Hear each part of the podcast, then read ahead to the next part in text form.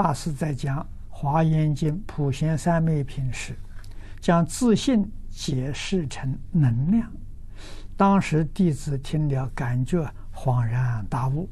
现代科学把场划分为静态场与动态场。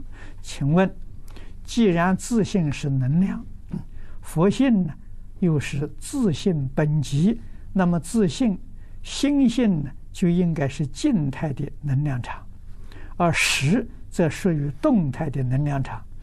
动态场源源于这个静态场，所以佛说唯心所现，唯识所变。如此理解正确吗？正确。啊，这个是科学所讲的，跟佛法有相应之处。